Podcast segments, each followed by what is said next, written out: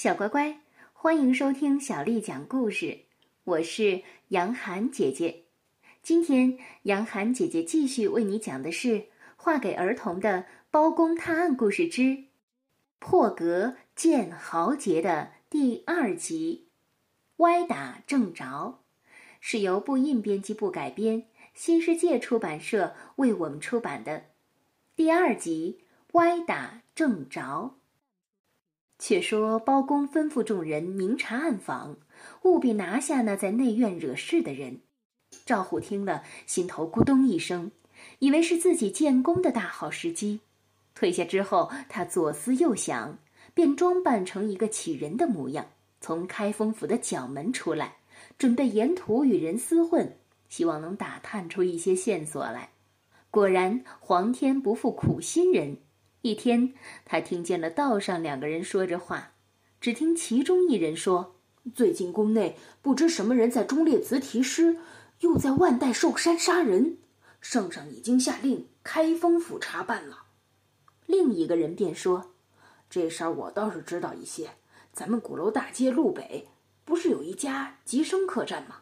我告诉你啊，前日那儿来了一个人，年纪不大，长得挺俊。”手下带着从人，骑着大马，将吉生客栈全给包下了。说是要等他们的伙伴，声势很阔。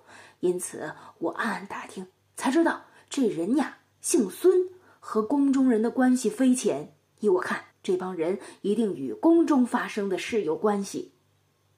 赵虎一听，心想：这还得了？看来我是挖到宝了。于是他一口气跑回了开封府，立刻回禀包公，说出了他所听到的事情。包公听后半信半疑，立刻派了差役跟随赵虎，又派马汉、张龙一同前往，直奔吉生客栈而来。赵虎将差役布置妥当，随即叫开了门。店小二开了门，赵虎立刻一手拿住他，说。我们是奉了开封府包大人令谕前来拿人，快说那姓孙的现在何处？告诉你啊，人要是逃了，唯你是问。说完，吩咐店小二将客栈大门关严，随即带着另一批人悄悄上楼。待到到了店小二所指的房间处，即一脚踢开房门，只见姓孙的一脸错愕，急忙想要逃走。赵虎一个箭步上前，便将他一把抓住，喝道：“好狗贼，哪里逃？”只听那人说：“你是何人？放手，有话好说。”赵虎说：“我若放手，你不就跑了吗？实话对你说吧，我们是开封府来的人。”那人听了“开封府”三个字，便知事态不妙，当即气虚低头。赵虎又说。奉包大人令谕前来拿你，若未查访明白，我们岂敢随便拿人呢？你有什么话上堂说去。说完，将那人往外一推，向差役下令：“捆了。”又吩咐各处搜寻，找到了一个包袱，包袱内有书信一包。由于赵虎并不识字，遂将信揣了，便下楼来了。此时，马汉、张龙知道赵虎拿了人，连忙迎过来。见赵虎揣着信，便拿到灯下一看，只见上头写道：“内信两封，中间写着‘平安家报’。”众人看了，就知道此事有些蹊跷，也不好多做揣度，便将书信收好，押着那人赶回了开封府。包公听了禀报，立刻升堂，问道：“你叫何名？为何来到京师？”讲。那人连忙回道：“小人乃是凤阳府太守孙真的家人，名叫松福，奉了我家老爷子之命，押解寿礼来给庞太师祝寿。”包公又问：“什么寿礼？现在哪里？”松福回道：“是八盆松井。”小人有个同伴叫松寿，是他押着寿礼，如今尚在路上，还没到呢。小人是前站，约定在吉生客栈等候。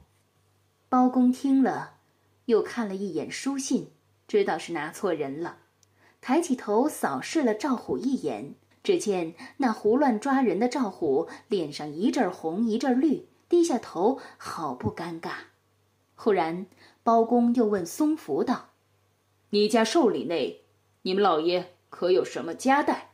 从实说来。”经此一问，只把松福吓出了一身冷汗，脸色惊慌。包公是何等人物？看见此一光景。手上拿起了惊堂木，便在桌上重重一拍，喝道：“狗奴才，还不快说！”松福连连叩头道：“请大人不要动怒，小人，小人实说就是了。那寿礼中的八盆松井，其实藏有万两黄金，唯恐路上被人识破，因此埋在花盆之内。未料大人眼光如神，一眼就看穿了。”小人说的是实话，不敢有半点隐瞒。包公岂是眼光如神？他只是见那封书信密封，猜想必有不可告人之事。再加上那松井并不值几个钱，何须千里押送进京？于是装作生气，不想就把内中隐情给引了出来。这便是他的才略过人、心思活泼之处。把松福压下去之后，包公一面叫公孙策善写奏折，一面请大理寺文彦博派人中途拦截了松寿一行人，果然取出了盆景与黄金。当下一切证据确凿，包公便入殿奏报圣上，将实情如实说了一遍，并奏道：“此事终究有可疑之处，一予查明才是啊。”圣上一听，便起了疑虑，暗想：那孙真才外放凤阳府不久，哪来的这么多的黄金？必是贪赃得来无疑。这种人岂能重用？于是次日一早，便传旨：凤阳府太守孙真年幼无知，不是其职，即刻令他来京巡查。至于松福、松寿，因是下人听命行事，立即释放。庞太师与他的女婿孙荣听说了此事，知道自己不能置身事外，不得不上奏请罪。圣上一时心软，也就未予追究论处了。小乖乖，今天的故事就为你讲到这儿了。如果你想听到更多的中文或者是英文的原版故事，欢迎添加小丽的微信公众号“爱读童书”。妈妈小丽。接下来我要为你读的，是唐朝诗人王昌龄写的《闺怨》。闺怨，唐，王昌龄。闺中少妇不曾愁，春日凝妆上翠楼。忽见陌头杨柳色，悔教夫婿觅封侯。闺中少妇不曾愁，春日凝妆上翠楼。忽见陌头杨柳色，悔教夫婿蜜蜂侯。闺中少妇不曾愁，春日凝妆上翠楼。忽见陌头杨柳色，悔教夫婿觅封侯。小乖乖，晚安。